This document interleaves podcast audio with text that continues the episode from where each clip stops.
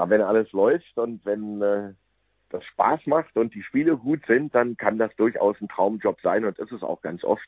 Und natürlich ist es auch so ein, ein, ein toller Job, weil wenn man den Fußball liebt, wenn man die Bundesliga liebt, dann ist man einfach A, ein Teil äh, von dem und man ist B, ganz, ganz nah dran und kriegt ganz, ganz viel mit. Und das macht schon Spaß. Und ich würde sagen, ja, es ist traumhaft, Hallo liebe Fußballfreunde, herzlich willkommen zur neuen Ausgabe von Bosses Bundesliga-Blog. Ich habe schon seit langer Zeit ein Thema bei mir auf dem Zettel stehen, was ich unbedingt mal umsetzen wollte. Lange, lange hat das nicht funktioniert. Heute ist es soweit. Ich wollte schon lange mal mit Fabian von Wachsmann eine Ausgabe produzieren. Das ist der Stadionsprecher von Hertha BSC. Das liegt aber nicht daran, dass der Fabi keine Zeit hatte bisher. Es liegt daran, dass ich ihn nie gefragt habe. Immer ist da was anderes dazwischen gekommen. Jetzt habe ich ihn gefragt, naheliegend nach dem Derby Hertha gegen Union. Die Unioner haben 2 zu 0 gewonnen, mit ihm über seinen tollen Job zu sprechen, im Olympiastadion Stadionsprecher zu sein und natürlich auch über das Spiel zu sprechen. Denn ihr habt das verfolgt, Freddy Bobic ist entlassen worden nach dieser Niederlage. Was ist mit der Hertha? Bleiben die drin? Steigen sie ab? Alles das wird Fabian von Wachsmann in unserem Gespräch beantworten.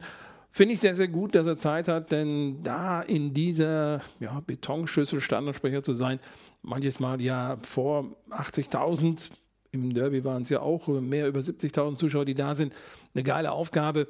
Und man hört ihm das auch an, dass ihm das extrem viel Spaß macht. Der Fabian und ich, wir kennen uns schon sehr, sehr lange. Wir sind zusammen bei 9011, Deutschlands erstem Fußballradio, äh, gewesen. 2008 ist das Radio auf Sendung gegangen und haben auch zuletzt im Sportradio Deutschland zusammengearbeitet. Und von daher kennen wir uns. So freue ich mich, dass er da Zeit hatte für Bosses Bundesliga-Blog. Wer mich noch nicht kennt, wer nicht weiß, wer dieser Bosse ist, ich bin Ralf Bosse, seit mehr als 30 Jahren als Fußballkommentator im Medienbereich tätig für Radio und Fernsehen, habe mehr als 1500 Topspiele aus dem In- und Ausland eben für Radio und Fernsehen live kommentiert, habe Spiele von Welt- und Europameisterschaften live übertragen und bin seit langer Zeit mit meinem Podcast Bosses Bundesliga-Blog auf den Podcast-Plattformen dieser Welt vertreten. Heute also Stadionsprecher. Wie ist denn das überhaupt? Geiler Job oder anstrengend, Spaß oder ja, bei Niederlage der eigenen Mannschaft macht es wahrscheinlich nicht so viel Spaß. Mein Gast heute, Fabian von Wachsmann, der Stadionsprecher von Hertha BSC.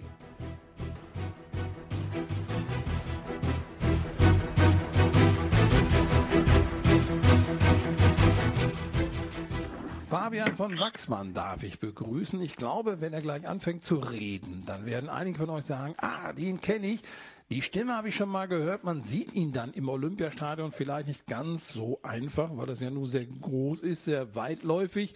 Fabian von Wachsmann ist die Stimme von Hertha BSC, der Stadionsprecher. Und Fabian, ich wollte mit dir schon lange mal über diesen Job sprechen.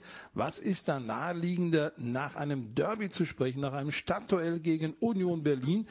Freue mich erstmal, dass du Zeit hast, trotz der Niederlage darüber zu sprechen.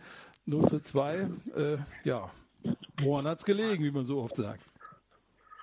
Ja, erstmal einen wunderschönen guten Tag. Ja, woran hat es gelegen? Hat äh, daran gelegen, dass äh, die eine Mannschaft zweimal aufs Tor schießt und zweimal trifft und die andere Mannschaft schießt auch zweimal drauf und trifft zweimal nicht. Äh, ganz so einfach ist es natürlich nicht. Wir wissen alle, wie schwer der erste FC Union zu bespielen ist. Aber trotzdem hat Hertha das im Vergleich zu den ersten beiden Spielen in diesem Jahr richtig gut gemacht gegen Union. Hat mehr Ballbesitz gehabt, äh, hat mehr Ballbesitz gehabt, hat mehr äh, Zweikämpfe gewonnen und am Ende auch mehr Torschüsse gehabt. Und trotzdem hat es eben nicht gereicht. Und das ist halt die verfluchte Stärke von Union Berlin. Ja, die machen aus wenig viel und dann kommt noch der Satz, wenn du unten stehst, dann läuft sowieso alles gegen dich.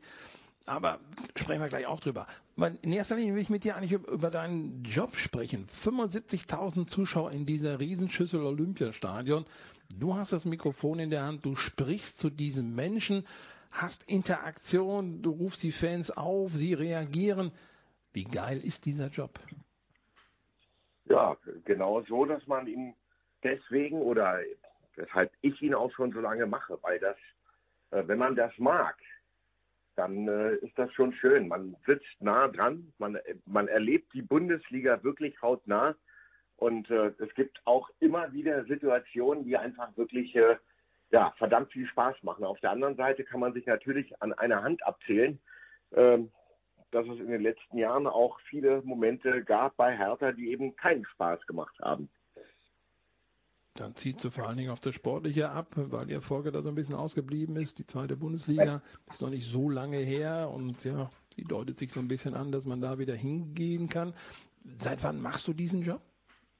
Seit 1994, also schon doch eine ordentlich lange Zeit. Versuche gerade mit dem Taschenrechner auszurechnen. 94, das sind grobe Richtungen 28 Jahre, kann das sein? Ja, ja, genau so. Boah, Respekt. Ich habe das ja eingangs gesagt, die Stimme von Hertha. Wie, sie, wie, sind die Berliner auf dich aufmerksam geworden? Hattest du in dem Verein schon gearbeitet? Wir hören deine Stimme, die ja nun wirklich sehr schön ist, sehr tief, sehr, sehr verständlich ist im Stadion. Das werden wir gleich sicher nochmal sprechen, hat es ja noch mehr Bedeutung. Wie hat man den Fabian von Wachsmann gefunden, um zu sagen, das ist genau der Richtige, den brauchen wir? Ja, vielen Dank für die Blumen erstmal. Äh, ja, das war, das war mehr oder weniger ein Zufall. Ich habe damals beim Radio gearbeitet und äh, das waren eben noch zu äh, Zweitliga-Zeiten vor dem großen Wiederaufstieg. Und da war es dann äh, so, dass ich durch einen Zufall mit dem Präsidenten ins Gespräch gekommen bin. Dann haben wir eben damals auch darüber geredet. Und dann hat das eine zum anderen geführt. Und bevor ich Piep sagen konnte, hatte ich plötzlich das Mikro in der Hand, war mega aufgeregt äh, und habe dann mein erstes Spiel gegen den FC St. Pauli gemacht. Und da waren dann plötzlich auch schon, äh, das war noch zweite Liga, 20.000 im Stadion. Da war ich ganz überrascht. Ja, und so hat das seine Anfänge genommen, äh, 1994. 20.000.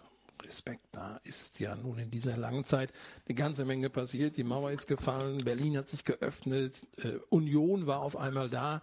Äh, alles das hast du mitgemacht. Man, man hört so ein bisschen raus, dass so ein bisschen Berliner Dialekt noch drin ist. Hast du den ableg, ablegen müssen vielleicht, damit die Gästefans nicht ver, verärgert werden?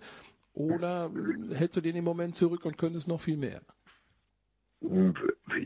Ja, da geht natürlich mehr, aber es ist jetzt nicht wirklich äh, so, dass ich mir irgendwas hätte abtrainieren müssen oder dass das normalerweise mein Zungenschlag wäre, sondern äh, ich würde eher so sagen, ich kann es versuchen zu imitieren, das gelingt dann manchmal gut, manchmal weniger gut, aber es ist jetzt nicht mein Zungenschlag gewesen, immer sehr berlinerisch zu sprechen. Bist du denn überhaupt Berliner? Ja, na klar, na, sonst, sonst wäre es ja Sonst wäre ja äh, die Frage überhaupt müßig. Nee, ich bin tatsächlich Berliner, bin in Berlin geboren, in Berlin zur Schule gegangen, in Berlin studiert und jetzt lebe ich auch noch in Berlin. Und äh, de dementsprechend ist natürlich auch mein Verein ein Berliner Verein. Das ist von Anfang an Hertha gewesen. Ich meine, wir hatten TB, wir hatten Wacker, wir hatten Spandau, wir hatten SC Charlottenburg, die alle bei zweiter Liga gespielt haben. Aber Hertha war natürlich immer die große Nummer, auch für dich dann? Nein, als ich ein kleiner Junge war, und das ist dann schon wirklich sehr lange her, da äh, sind meine Eltern nicht mit mir ins Olympiastadion zu Hertha BSC gegangen. Das hatte auch ein bisschen was mit dem Ansehen des Vereins zu tun und vielleicht auch ja mit den Zeiten, die damals waren. Und da war, glaube ich, auch der Verein nicht nur erfreulich. Und zum Glück haben sich die Zeiten geändert äh, und dementsprechend äh, ist das überhaupt gar kein Thema mehr. Aber früher, als ich ein kleiner Junge war, war das halt tatsächlich ein Thema. Und so bin ich als kleiner Junge nicht zu Hertha gegangen. Sondern? Naja, du hast ja schon Vereine aufgezählt. Da gab es ja genug in Berlin. Und das für alle anderen Vereine, und das ist es ja auch tatsächlich, waren halt in Westberlin deutlich kleiner als Hertha. Das heißt, da war deutlich weniger los und dementsprechend auch äh, deutlich weniger, wo meine Eltern sagen konnten, oh nee, das ist nicht gut, da gehen wir nicht hin. Und dementsprechend war ich dann häufiger beim Fußball, aber eben nicht bei Hertha. Das kam dann, als ich äh, ja so kurz vorm Erwachsensein, so mit 16, 17, als ich alleine entscheiden konnte, wo ich hingehe, da bin ich dann äh, zu Hertha gegangen. Ich kann mich daran erinnern, wenn wir als Schüler hier aus dem Westen, sage ich jetzt mal, du bist ja in Berlin groß geworden, das war ja nur damals politisch eine andere Geschichte, politische Reisen, politische Bildungsreisen nach West-Berlin gemacht haben, äh, dann haben wir als, als Fußballfans nicht drauf geachtet, was, was kriegen wir für, für Reden und, und Vorführungen, sondern hat Hertha einen Heimspieler, kamen wir da hin. Und ich kann mich erinnern, ich habe damals Hertha BSC gegen Hamburger SV gesehen. 0 zu 6 mit Wolfgang Kleff im Tor der Berliner. Da kann ich mich noch dran erinnern. Und das war eigentlich so das, das Einzige, wo wir mal als Kinder quasi zu Hertha konnten. Das war damals ja gar nicht so einfach. Zeiten haben sich natürlich komplett geändert. Jetzt hast du mal eben gesagt, 20.000 Zuschauer. Das erste Mal, dass Fabian von Wachsmann den Stadionsprecher macht. Ich stelle mir das gerade so bildlich vor. Wir kennen das Olympiastadion, Spielertunnel, Treppen hoch und dann gehst du, ja, gehst du überhaupt auf den Rasen oder wo bewegst du dich, damit man dich ja auch ein bisschen sehen kann zumindest? Na, zu Beginn dieser Zeit äh, saßen wir noch in der Sprecherkabine oben unterm Dach. Also zum Beispiel bei diesem eben genannten Spiel, das erste Spiel, was ich gemacht habe gegen St. Pauli 94, da saßen wir noch unterm Dach. Und erst ein Jahr später haben wir dann entschieden, äh, ob wir nicht vielleicht runtergehen zu moderieren. Und inzwischen ist es so, dass wir während des Spiels zwischen den Trainerbänken ungefähr Höhe Mittellinie sitzen ähm, und vor dem Spiel und in der Pause und nach dem Spiel haben wir ein Moderationspult, was in der Ostkurve steht. Also nicht direkt mittendrin, sondern sozusagen kurz vor der Ziellinie 100 Meter geraden. Da steht unser Moderationspult und von da moderieren wir.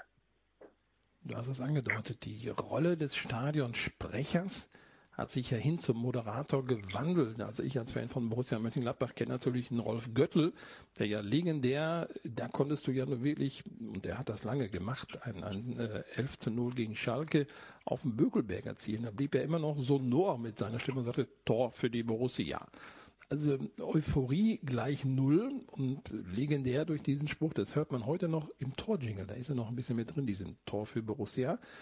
Ähm, das hat sich gewandelt. Du warst am Anfang offensichtlich auch nur, ja, ich will es nicht abwehren, aber Ansager und danach eben doch ein Teil dieser Stadion-Choreografie geworden? Völlig richtig. Das, äh, aber das wandelt sich ja ständig. Also ich finde schon, ähm, da ist immer noch Bewegung drin. Am Anfang war es halt so, dass auch äh, man einfach gesagt hat, so, du machst das jetzt, dann habe ich das gemacht. Ja, zusammen mit einem anderen Radiokollegen, Jens Kerner, der macht das übrigens auch immer noch mit uns. Äh, das ist der Sicherheitsstadionsprecher bei uns im Olympiastadion. Wir, sind ja eigentlich über zu dritt mit Jens Kerner, der die Sicherheitsdurchsagen macht und die Aufstellung des Gegners macht, mit Udo Knierim, äh, der zusammen mit mir von unten moderiert und, und halt ich. Und äh, damals war das so, dass wir einfach oben saßen und das tatsächlich genau wie du sagst, erstmal möglichst fehlerfrei versucht äh, haben, das irgendwie hinzukriegen. Und dann kam irgendwann die Entscheidung, äh, das von unten zu machen. Dann kam irgendwann ein, ein Vermarkter von außen, der gesagt hatte, wir müssen da mehr für das Programm tun, damit die Leute kommen, damit wir Vermarktungsrelevanz kriegen, damit mehr Leute äh, ja, je größer die Aufmerksamkeit ist äh, für das Programm vorm Spiel, desto leichter ist es eben auch genau diese Zeit zu vermarkten. Und dann wurde das mehr Moderation und dann wurden das mehr Inhalte und dann kamen da Sponsorenspielchen dazu und so weiter. Und irgendwann aber jetzt äh, ist es auch wieder zurückgegangen, weil man einfach festgestellt hat, es ist einfach viel zu viel. Ja, wer will denn das? Wer will denn, wenn er zum Fußball geht, irgendwelche albernen Spielchen auf dem Rasen sehen, sondern die Leute wollen vielleicht ein bisschen Informationen rund um das Spiel haben und dann vielleicht ja, die letzten zehn Minuten vorm Spiel emotional dahin geführt werden und dann soll es aber auch losgehen. Und äh, da finde ich, ist insgesamt schon viel Dynamik drin, ja, und das ist nicht nur eine Einbahnstraße sogar. Damit deutet es auch an, dass am Anfang vorgelesen wurde, dass die Werbetexte bekannt waren kommen wieder auf meine Borussia-Zeit zurück, in Bökelberg. Da gab es legendäre Dinge. Da gab es, ob im Osten, Süden, Norden, Westen, Heppos Frauen sind die Besten.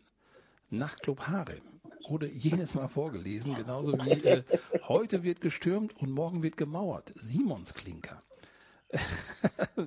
ja, ja, also es war tatsächlich so, dass es noch so eine Liste mit Sponsorentexten gab, also das gibt's ja teilweise in den Stadien immer noch. Und äh, aber das war damals äh, halt statt echter Werbung. Heute, wenn du dir überlegst, in jedem Stadion gibt's ja inzwischen nicht nur noch eine Anzeigetafel, sondern ja Videowürfel. Dazu gibt's noch die LED-Banden, die ja parallel geschaltet sind mit den Videowürfeln. Das heißt, oder mit den, mit den Videotafeln. Das heißt also, du hast ja unterschiedliche Stadien, äh, Medien, die du mit unterschiedlichen Dingen bespielen kannst, die du aber eben auch im Sinne der Werbetreibenden parallel bespielen kannst. Und da hat sich schon was entwickelt. Aber früher tatsächlich, äh, ich kann mich auch erinnern, gab es tatsächlich Texte, die man abgelesen hat. Ja. Algemarin, die freche Frische zu jeder Zeit. Ja, hochwertig war das alles nicht, aber gut, man musste trotzdem irgendwo dahinter stehen, um es ja auch glaubhaft rüberzubringen. Kannst du dich denn noch dran erinnern, als die Vereine, vielleicht war Hertha sogar der Erste, der gesagt hat, wir müssen ein bisschen mehr Interaktion machen. Wir, wir können jetzt hier nicht, da sagt einer was und die anderen hören zu, sondern wir müssen mal versuchen, dass zwei Seiten zusammenfinden da hat, glaube ich, die Düsseldorfer G im Eishockey Vorreiter gespielt, wo man nur die Vornamen gerufen hat und die Fans die Nachnamen oder auch eben Danke, bitte bei der Toransage. Hast du da auch irgendwann aus dich selbst heraus gesagt, ich, ich bin hier nur ein Ansager, das, das, kann ich auch, was weiß ich, als Platzansager machen. Wollen wir nicht ein bisschen was versuchen mit den Fans zu machen? Wann, wann ist das so angefangen, dass man interagiert hat? Ja, das war, das war gar nicht so lang, nachdem ich angefangen habe. Es, es war tatsächlich so, dass es äh, die ersten Vereine gab, die das gemacht haben. Wir haben das damals noch nicht gemacht. Und dann sind halt Fans gekommen und haben gesagt, wollen wir das nicht so machen? Und dann haben wir gesagt, naja, also so wollen wir es noch nicht machen. Wir sind ja nicht die. Aber wir können es ja so ähnlich machen. Und dann ist eigentlich daraus das entstanden, was jetzt entstanden ist. Wir machen das aber, also ein Danke bitte und sowas gibt es zum Beispiel nicht. Es gibt äh, ja, das Hertha und Kurve und das ist auch entstanden. Da sind ganz viele Dinge aus dem Tun heraus entstanden und nicht irgendwo in irgendwelchen Marketingstuben konzipiert worden, sondern da hatte ich eigentlich im Verlauf der Jahre immer sehr viel freie Hand. Und äh, natürlich haben wir reflektiert und geguckt, was gefällt uns selbst gut oder wo haben wir den Eindruck, was kommt gut an. Aber im Endeffekt ist ganz viel aus dem Tun heraus entstanden. Aber das zeigt auch, dass ihr auf die Fans reagiert. Dass also die, die Zuschauer in der Fankurve wichtiger sind als alle anderen, die, ich sage jetzt mal, als, als Opernpublikum kommen und da mal klatschen und sagen, Mensch, war toll, jetzt gehen wir wieder nach Hause. Äh, für die ist es nicht so wichtig, die anzusprechen, sondern die Fans sollen sich wohlfühlen und sagen, ja, das ist mein Verein, das ist mein Stadionsprecher.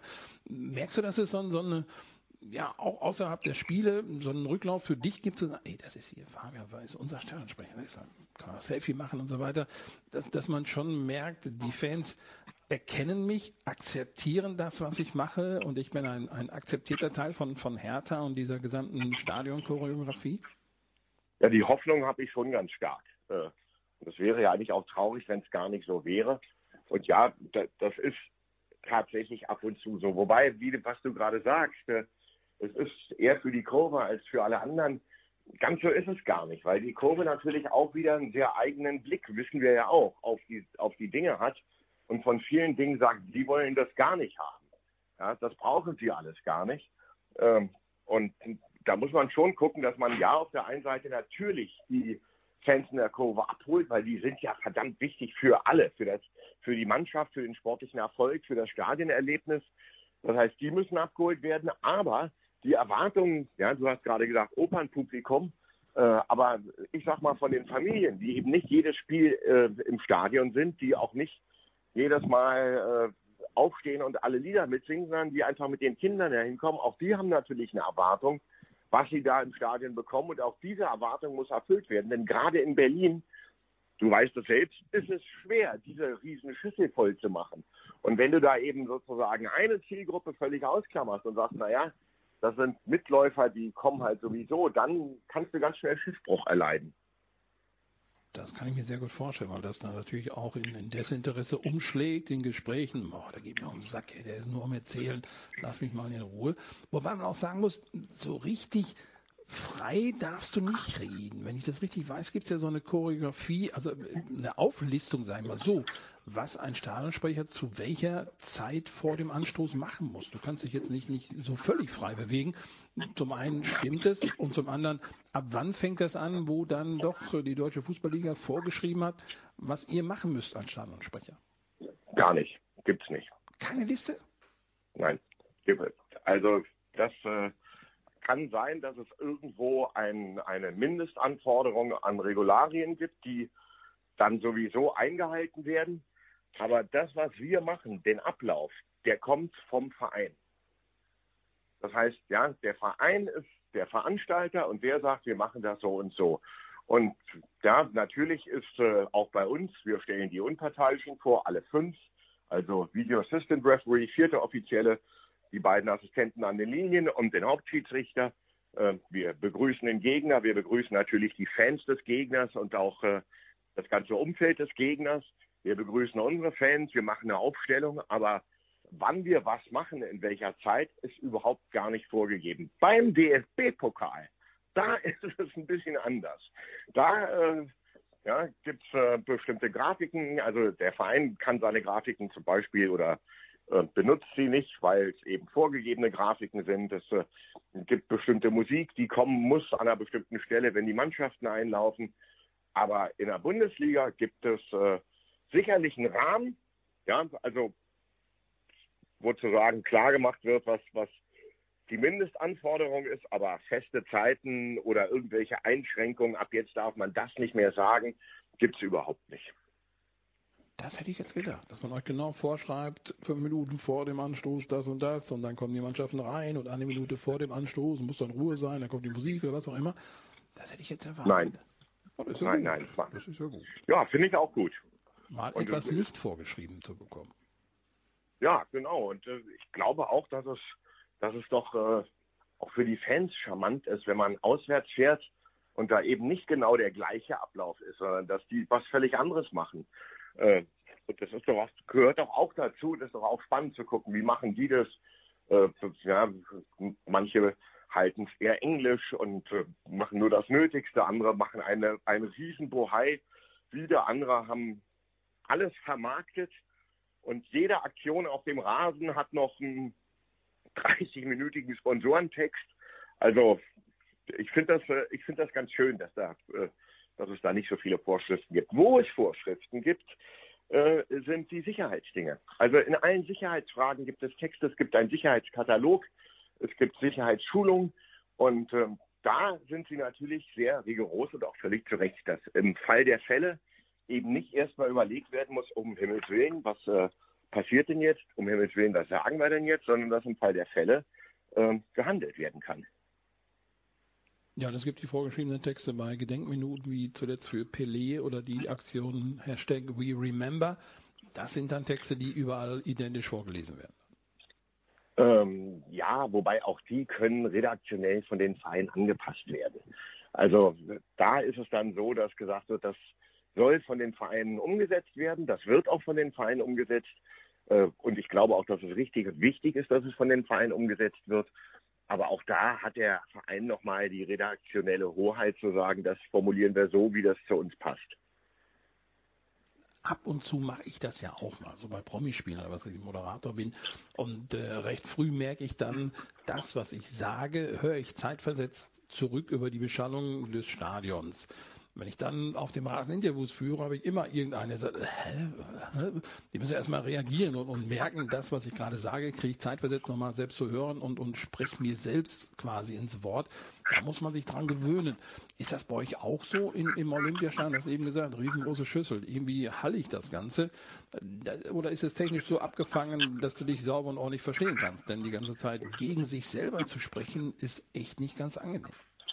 Da hast du recht. Und je länger die Verzögerung ist, also je später deine Stimme zurückkommt, desto komplizierter wird's und irgendwann fängt selbst äh, der geübte Sprecher an zu leiern. Das hast du völlig recht. Und früher war das gerade im Olympiastadion eine Herausforderung, weil es tatsächlich eine ordentliche Verzögerung gab, bis dein eigenes Wort zu dir zurückkam. Inzwischen ist es aber technisch umgerüstet worden, das Stadion, und wir haben natürlich Monitore im Ohren. Sprich, also wir haben einen, einen kleinen Kopfhörer im Ohr, einen kleinen Stöpsel im Ohr und äh, da hören wir selbst direkt in dem Augenblick, in dem wir sprechen, was wir sagen. Äh, und eben auch genauso beim anderen. Denn wenn du ein Interview führst und du hörst äh, durch die Lautstärke gar nicht, was der direkt sagt und musst auf den Schall warten, der dann aber schon wieder erst zurückkommt, während er schon was ganz anderes sagt, dann wird es auch kompliziert. Und dafür gibt's jetzt halt äh, in, in ihr Monitoring heißt das und äh, dementsprechend ist es gar nicht mehr so kompliziert. Ja, gute Lösung. Und auch dringend wichtig, muss man auch sagen, sonst das geht ja auch auf den Sack, das, das hält ja gar nicht durch und gar nicht stundenlang, wie das ja nun mal dein Job ist. Du hast mal eben gesagt, du sitzt dann zwischen den Trainerbänken ziemlich nah dran. Die Hörer jetzt vom Bosses Bundesliga-Blog, die das jetzt wissen, müssen mal so ein bisschen drauf achten. Wenn mal so eine totale Olympiastadion gezeigt wird zwischen den Trainerbänken, da gibt es noch so einen, so einen leichten Grünstreifen. In dem Bereich bist du dann untergebracht. Das ist ja relativ nah dran. Hörst du da mal jetzt mal, wenn die Trainer meckern sind und, und äh, ja, kriegst du schöne Infos aus erster Hand?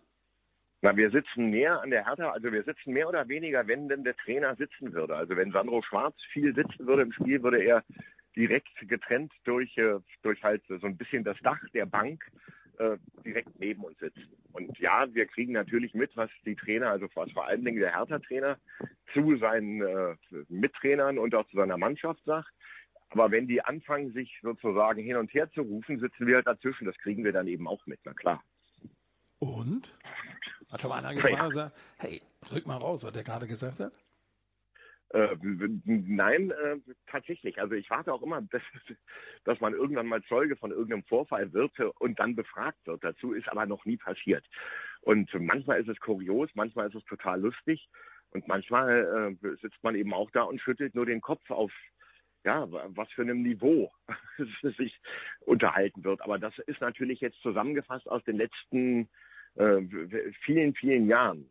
Jetzt in letzter Zeit muss ich sagen, finde ich, haben wir einen tollen Coach, der gut mit den Leuten umgeht, der gut kommuniziert, der äh, klar redet und äh, ist durchaus angenehm zuzugucken, wenn Sandro Schwarz coacht und vor allen Dingen das, was er von der Mannschaft äh, will, was er von der Mannschaft verlangt, das lebt er am Spielfeldrand vor und das ist super. Es gab also auch schon andere Trainer und ich will jetzt über überhaupt niemanden herziehen, aber es gab zum Beispiel einen, ich sage jetzt keine Namen, der hat eigentlich nur den vierten Offiziellen gecoacht, von der ersten Minute an. Und zwar so, dass äh, wir haben ein Mikro, da, wenn wir auf den Knopf drücken, geht das, was wir sagen, ins Stadion. Und wenn wir nicht auf den Knopf drücken, dann sind wir mit der Regie verbunden. Das heißt, die Regie hört durch dieses offene Mikro die ganze Zeit mit. Und bei diesem Trainer damals war das so, dass nach fünf Minuten der Regisseur mir ins Ohr gesagt hat, jetzt geht das schon wieder los. Weil der wirklich eigentlich der Mannschaft der ersten Sekunde eine Alibi gegeben hat, weil er sich nur mit dem vierten Offiziellen auseinandergesetzt hat. Also wir haben wirklich schon alles erlebt oder Jürgen Klinsmann, der mit seinem Handy reinkommt und erstmal filmt und auf dem Handy auch noch fett der falsche Ausrüster draufsteht. Also da haben wir wirklich schon eine Menge erlebt. Oder auch Otto Rehage, der halt, äh, der halt schon etwas weiter fortgeschritten war im Alter, als er bei uns Trainer war und Probleme hatte über diese Abgrenzung der, der, der der Trainerbank, das ist so eine, ja, so eine kleine Erhöhung von 30 Zentimetern, da ist er nicht so ohne weiteres rübergekommen. Also da waren schon viele, viele interessante und kleine, äh, kleine Aspekte dabei in, der, in all der Zeit. Ich bemitleide dich, Matthias, mal, weil ich kann mir vorstellen, in dieser Riesenschüssel, Betonschüssel, arschkalt, oder? Ja. Und dann zieht auch durch das Marathontor, so schön das ist, zieht gerne ein eisiger Wind und äh, dann äh, ist es tatsächlich, kann es äh, sehr, sehr kalt werden. Und dann haben wir wirklich tolle Plätze. Und ich bin wirklich dankbar für das, was ich da machen darf, weil es macht mir wirklich Spaß. Aber wenn es regnet, werden wir nass. Und äh, Regen und Kälte zusammen sind echt unerfreulich in dem Stadion. Und dann kann ich noch einen draufsetzen. Regen, Kälte und ein schlechtes Heimspiel. Das kann einem schon die Laune versauen.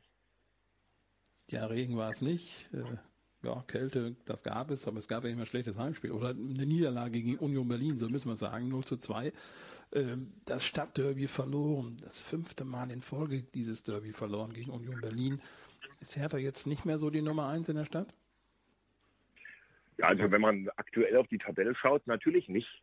Äh, aber ich, wir sehen es natürlich, oder auch ich persönlich sehe es natürlich in einem, in einem etwas größeren Rahmen. Sprich also, ja, wenn ich mir angucke, absolut Hut ab, was Union leistet, wie sie spielen und wo sie in der Tabelle stehen. Aber das sind ja jetzt durchaus auch Situationen, die Hertha schon mehrmals erlebt hat in den letzten 25 Jahren. Also auch Hertha war schon mal vorne in der Tabelle. Auch Hertha war schon mal Zweiter. Hertha hat auch schon mal Champions League gespielt. Also bevor Union der Fußballclub Nummer eins in der Stadt ist, müssen sie das erst noch mal ein paar Jahre untermauern. Aber im Moment Blick auf die jetzige Situation hat Union offensichtlich, da gibt es ja auch gar nichts zu diskutieren, äh, die bessere Mannschaft. Hast du denn bei diesem Spiel, wo sich das so ein bisschen andeutete, es könnte eine Niederlage geben, war es notwendig oder konntest du, darfst du das mit den Hertha-Fans zusammen agieren und sagen, ey Leute, komm, holt doch mal alles raus, wir drehen das Ding und wir zusammen, nur Hertha, Hertha. Ist das gewünscht, darfst du das und hast du das wieder gemacht? Ja, das ist äh, ein zweischneidiges Schwert. Äh, manchmal hat man ganz stark das Gefühl, es wäre nötig. Auf der anderen Seite will die aktive Fanszene das, will das gar nicht. Die sagen, sie sind äh, selbst in der Lage zu einzuschätzen, wann die Mannschaft Unterstützung braucht und wann nicht. Und da braucht es keinen von außen, der ihnen sagt, jetzt macht mal richtig Vollgas. Auf der anderen Seite hast du manchmal schon in bestimmten Situationen äh, das Gefühl, oh, hier ist jetzt gerade sozusagen das Spiel so auf Messers Schneide, dass alle nur gelähmt äh, zugucken und jetzt muss da so ein kleiner Zünder rein. Wiederum muss man aber auch beachten, dass das hängt auch sehr stark von der Mannschaft zusammen, wenn so gar nichts läuft ja, und also beispielsweise jetzt bei diesem Derby war es verdammt schwer, weil die beiden Spiele davor waren wirklich äh, sehr, sehr frustrierend für die Fans.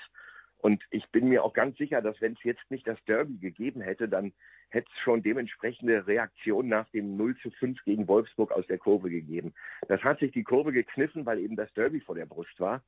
Und äh, dann aber sozusagen, wenn die Fans wirklich enttäuscht und sauer sind nach dem 1 zu 3 gegen Bochum, nach dem 0 zu 5 gegen Wolfsburg und beide Spiele waren insgesamt wirklich so erschreckend schlecht, dass alle, sagen wir mal, mindestens verstört waren, aber ich glaube, ein großer Teil der, der, der Fans waren auch wirklich schon echt sauer über die Leistung dieser Mannschaft.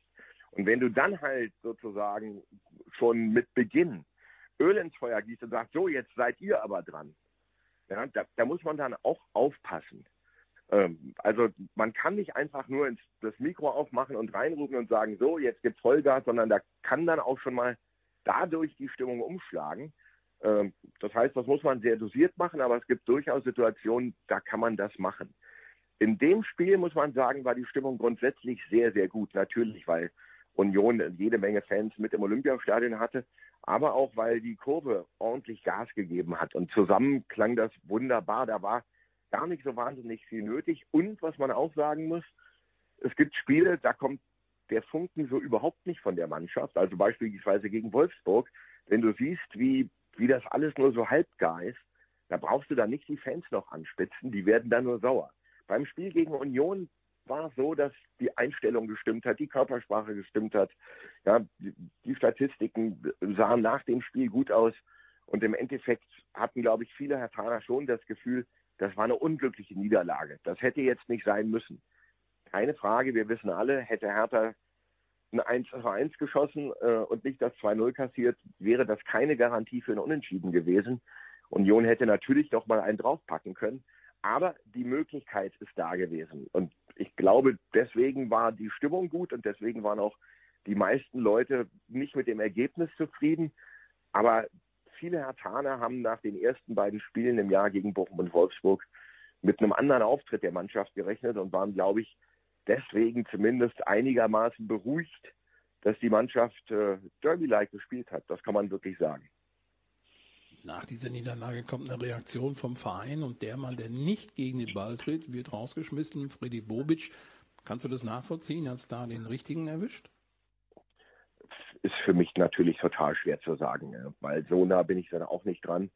Und äh, ich finde, ohne dass ich beurteilen möchte, ob das der richtige oder der falsche Schritt ist, finde ich, ist das auf jeden Fall Schritt, der zeigt, dass äh, die Verantwortlichen bei Hertha dass die äh, bereit sind äh, zu handeln im Sinne des Vereins. Also das ist ja kein, ja, nehmen wir mal Kai Bernstein, den Präsidenten, der trifft jetzt eine Entscheidung und sagt, er will einen anderen Weg gehen. Er sieht die, wenn er auf die letzten Jahre guckt, dann sieht er eigentlich, egal wer im Vorstand, Sportvorstand sitzt, egal wer auf dem Trainerstuhl sitzt, wie die Mannschaft besetzt ist, sieht er keine große Veränderung.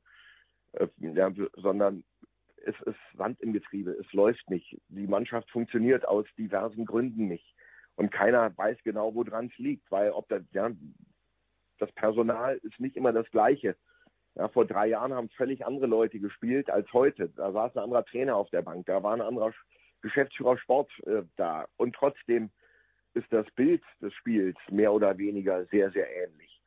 Und äh, da sagt Kai, okay, jetzt wollen wir einen anderen Weg gehen, einen organerischen Weg, einen, einen Weg und äh, stellt sich damit natürlich in die Verantwortung, weil bis jetzt war es so, dass er gesagt, er hätte sagen können, guck mal, der sportliche Bereich, das ist Freddy Bobic, da trifft mich nicht die Verantwortung.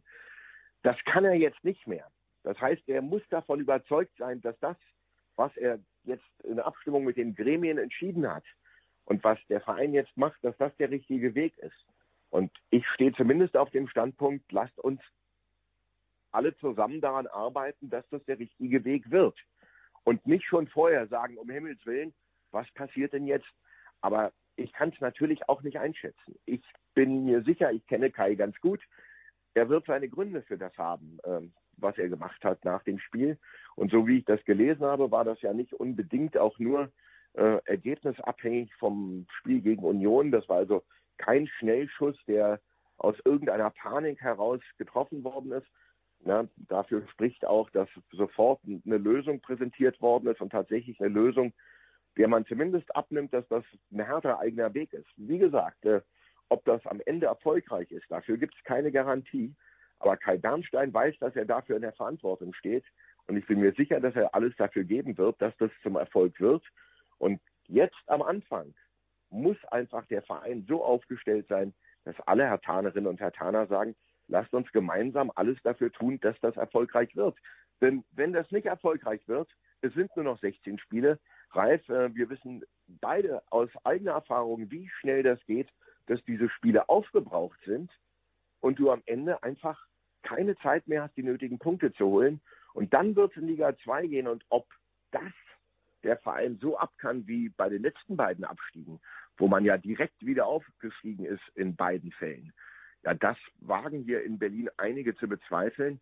Und da ist der Druck schon ganz schön groß auf dem Kessel. Aber erstmal würde ich sagen, Hut ab vor einer mutigen Entscheidung. Ähm, aber eine wirkliche Einschätzung treffen, ähm, auch was genau die Begründung dafür ist, dass er sagt, Bobic ist eben nicht der härter Weg, ähm, ist, ist schwer, ist schwer von außen einzuschätzen. Wird wahrscheinlich nur die Zukunft sein. Wenn es sportlich besser wird, war alles richtig. Und wenn nicht, dann war das vielleicht auch nicht der richtige Schritt. Genau so ist es. Man fährt in der Fabian von Wachsmann nach Hause vom Stadion nach so einem Heimspiel. Weißt du, wie lange du nach Hause fährst, wie lange du brauchst? Vielleicht ist es doch mal eine halbe Stunde oder so, wo du in aller Ruhe nochmal runterkommen kannst. Stimmliche Belastung äh, sich auch dann mal ein bisschen wieder setzen kann. Einfach nur Ruhe da ist. Und du dann im Auto sitzt und sagst, ey geil, das hat heute alles funktioniert. Nicht technisch funktioniert, sondern diese Interaktion hat funktioniert, hat Spaß gemacht. Wir waren eine Einheit im Stadion, gerne auch gewonnen. Kommt das vor? Und wenn ja, regelmäßig? Das hängt leider extrem stark damit zusammen, wie das Spiel läuft, weil das, das kannst du einfach nicht voneinander trennen. Du gehst doch nicht nach Hause, nachdem du, ja, selbst wenn im Vorfeld die Stimmung mega fett war und alles ganz reibungslos äh, funktioniert hat und die Leute richtig gut mitgemacht haben, am besten noch ein Abendspiel, wo das Flutlicht ausgeht bei der Aufstellung und das eine richtig fette Atmosphäre ist und alles britzelt und knistert und äh, alle haben Gänsehaut zusammen und haben Vorfreude auf das Spiel und dann fängt das Spiel an und du verlierst rein, dann gehst du ja nicht nach Hause und äh, lehnst dich wohlig im Auto zurück und denkst, oh, das war, das war richtig fett heute vor dem Spiel, sondern du denkst darüber nach, was das für ein, ein blödes Spiel war und ärgerst dich über die Situation. Und das kannst du leider nicht trennen. Und da kannst du dir vorstellen, dass in den letzten Jahren es nicht allzu viele Anlässe gab. Es gab natürlich immer wieder mal echte Highlights, aber so, wenn du sagst regelmäßig, dafür müssten wir einfach äh, ja sportlich erfolgreicher spielen. Und dann, weißt du, du darfst ja auch nicht vergessen, wer kommt dahin. Die Menschen, die ins Stadion kommen, die zahlen alle Eintritt, die zahlen alle ordentlich Eintritt heutzutage. Hertha ist noch einigermaßen günstig in den Ticketpreisen, aber es ist natürlich trotzdem für die Menschen viel Geld. Und wenn dann das Spiel überhaupt keinen Spaß macht, ja, dann gehen die ja auch nicht nach Hause und sagen, ach, das war ja trotzdem toll, weil das mit der Aufstellung vorher und äh, die, das Ganze drumherum hat so wahnsinnig viel Spaß gemacht, sondern die gehen nach Hause und sind genervt und hatten keinen Spaß. Und wenn das drei, vier, fünf, sechs Mal hintereinander passiert, dann macht das ja auch was mit den Leuten. Entweder sie bleiben weg oder sie sind schon im Vorfeld schlecht gelaunt. Und da muss man dann eben auch aufpassen, dass man genau die Stimmung auch trifft, dass man auch diese Leute abholt. Nicht, dass man den Kopf in den Sand steckt und sagt, ey, wir, wir, wir geben heute nicht alles und wir wollen heute keine gute Stimmung im Stadion. Aber auch das muss man mit berücksichtigen. Und auch das berücksichtigst du natürlich, weißt du, wenn die Leute am Ende alle früher nach Hause gehen oder pfeifen, äh, und einfach unzufrieden sind oder auch nur ratlos resigniert sind nach dem Spiel. Auch das kriegt man ja alles mit. Dann sitzt du ja nicht nachher auf der Fahrt nach Hause im Auto und denkst, ach, ich habe heute einen guten Job gemacht und äh, ist ja alles glatt gelaufen, sondern dann bist du einfach unglücklich und frustriert und unzufrieden und brauchst eher Zeit, damit mal wieder klarzukommen. Und äh, das ist leider in den letzten Jahren äh, in der Mehrheit der Fälle, wenn man nach Hause fährt. Ansonsten ist das nach Hause fahren aus dem Stadion, hängt ganz davon ab, wie viele Leute da waren. Im Olympiastadion gibt es ja von 30.000, so wie gegen Wolfsburg, bis 75.000 wie gegen Union. Und wenn es nicht bei 30.000 wartest du eine halbe Stunde nach Spielschluss und dann kommst du relativ leicht weg. Wenn es ausverkauft ist, brauchst du so gut, wenn du mit dem Auto da bist, anderthalb Stunden. Mit den Öffentlichen geht auch nicht viel schneller, weil ich weiß nicht warum, aber Berlin, finde ich, aus meiner Sicht, kriegt den Abfluss nicht so richtig gut geregelt. Das dauert, finde ich, länger, als es dauern müsste. Der beste Weg ins Stadion und vom Stadion weg ist mit dem Fahrrad, weil dann bin ich tatsächlich innerhalb von einer halben Stunde zu Hause. Guter Hinweis. Mir fällt zum Schluss noch eine Frage ein. Wir sind ja nun beide äh, Leute, die auf der Stimme angewiesen sind. Wenn die nicht da ist, dann haben wir Probleme. Dann sind wir quasi einsatzlos, nicht einsetzbar. Wie machst du denn das, wenn du merkst Anfang der Woche, äh, irgendwas ist da, es läuft nicht, oh Gott, oh Gott, oh Gott, am Samstag ist Heimspiel, da muss ich mal funktionieren. Schlaflose Nächte, gibt es so so einen geheimen Tipp, Hausmittel, was auch immer, was der Fabian für Wachsmann nimmt, um dann doch zu funktionieren?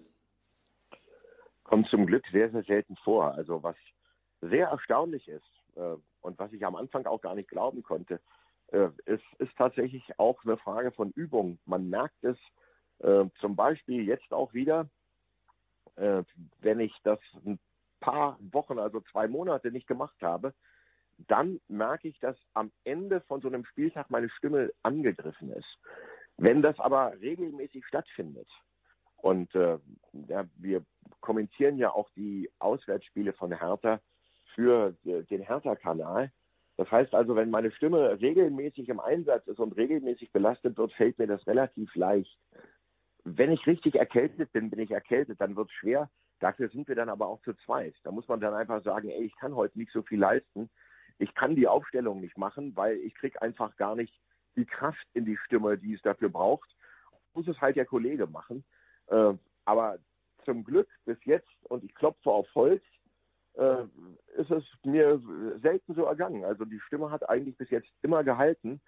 Und ja, manchmal in den ein, zwei Fällen, wo du dann im Stadion stehst und merkst, oh, die Stimme hält nicht, da muss man dann einfach genau wie ein Spieler, ja, der äh, merkt, die Wade hat zugemacht, der kann sich natürlich bis zum Ende durchschleppen. Der kann aber auch einfach signalisieren, ich bin nicht mehr voll fit, wir haben hier so viele andere Leute, die es auch gut können, lass es die machen. Und genauso ist es bei uns dann auch. Würdest du sagen, das ist ein Traumjob, Stadionsprecher zu sein? Ja, wenn alles läuft und wenn äh, das Spaß macht und die Spiele gut sind, dann kann das durchaus ein Traumjob sein und ist es auch ganz oft. Und natürlich ist es auch so ein, ein, ein toller Job, weil wenn man den Fußball liebt, wenn man die Bundesliga liebt, dann ist man einfach A, ein Teil von dem und man ist B ganz, ganz nah dran und kriegt ganz, ganz viel mit. Und das macht schon Spaß. Und ich würde sagen, ja, es ist traumhaft, aber eben nicht immer. Denn wenn dein Team fünfmal zu Hause hintereinander nicht punktet und vielleicht sogar fünfmal hintereinander auch kein Tor schießt, ähm, dann kann es auch ganz schön zäh werden. Und dann ist es auch gar nicht so einfach, die richtigen Worte zu finden, weil eins ist auch klar, man kann ja nicht einfach sein Mütchen kühlen. Man ist ja nicht als Fan da man kann ja seinen Frust nicht einfach ja, ungefiltert rauslassen, sondern man hat ja trotzdem noch eine Aufgabe. Und die Aufgabe muss man mit Anstand und Kontenance zu Ende bringen, egal wie das Spiel gelaufen ist. Und das ist nicht immer ganz leicht natürlich. Dann fährt Fabian von Wachsmann schreiend nach Hause im Auto, so eine Scheiße heute wieder, um dann aber beim nächsten Heimspiel wieder positiv ranzugehen. Fabian von Wachsmann, vielen, vielen Dank. Mit der Stimme von Hertha BSC mal sprechen zu dürfen, habe ich schon lange auf dem Zettel gehabt. Und jetzt nach diesem Derby habe ich gesagt, komm, ich frage mal an, ob du Zeit hättest. Und das hattest du. Deswegen vielen, vielen Dank dafür. Ja, viel Erfolg für die Hertha. Wäre schade, wenn sie weggeht, denn ähm, ja, Traditionsverein, klar. Und die zweite Bundesliga, das ist angesprochen. Frag mal nach bei Arminia Bielefeld und der eine Kräuter führt. Die wollten auch wieder direkt hoch und das klappt nicht. Also von daher schwere Zeit. Dankeschön, Fabian von Wachsmann. Aber immer gerne. Liebe Grüße, Ralf. Dankeschön. Vielen Dank, Fabian von Wachsmann, dass du Zeit hattest, um mit mir über deinen Traumjob zu sprechen. Stadionsprecher bei Hertha BSC. Dankeschön. Ja, das war sie dann, die heutige Ausgabe von Bosses Bundesliga-Blog. Wenn ihr den Kontakt zu mir herstellen wollt, dann geht das über die sozialen Medien wie Facebook, LinkedIn, Twitter, Instagram oder auch über meine Homepage ralfbosse.de. Da gibt es nämlich ein Kontaktformular. Ausfüllen und abschicken. Dann melde ich mich gerne bei euch. Ja, über diesen Weg könnt ihr auch mal Themenvorschläge einreichen. Habt ihr schon lange nicht mehr gemacht, aber war schon mal der Fall und ich habe es dann auch gerne umgesetzt. Und wer zum allerersten Mal reingehört hat, herzlich willkommen. Immer donnerstags gibt es eine neue Ausgabe. Kostenlos natürlich. Einfach abonnieren, dann verpasst ihr da nichts. Das war's dann für heute. Dankeschön fürs Zuhören und ein erfolgreiches Wochenende wünscht euch Ralf Bosse.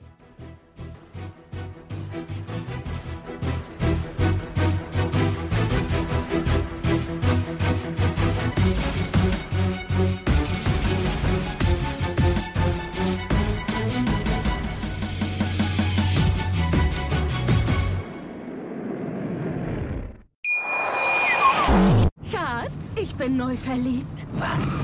Da drüben. Das ist er. Aber das ist ein Auto. Ja, eben. Mit ihm habe ich alles richtig gemacht. Wunschauto einfach kaufen, verkaufen oder leasen. Bei Autoscout24. Alles richtig gemacht.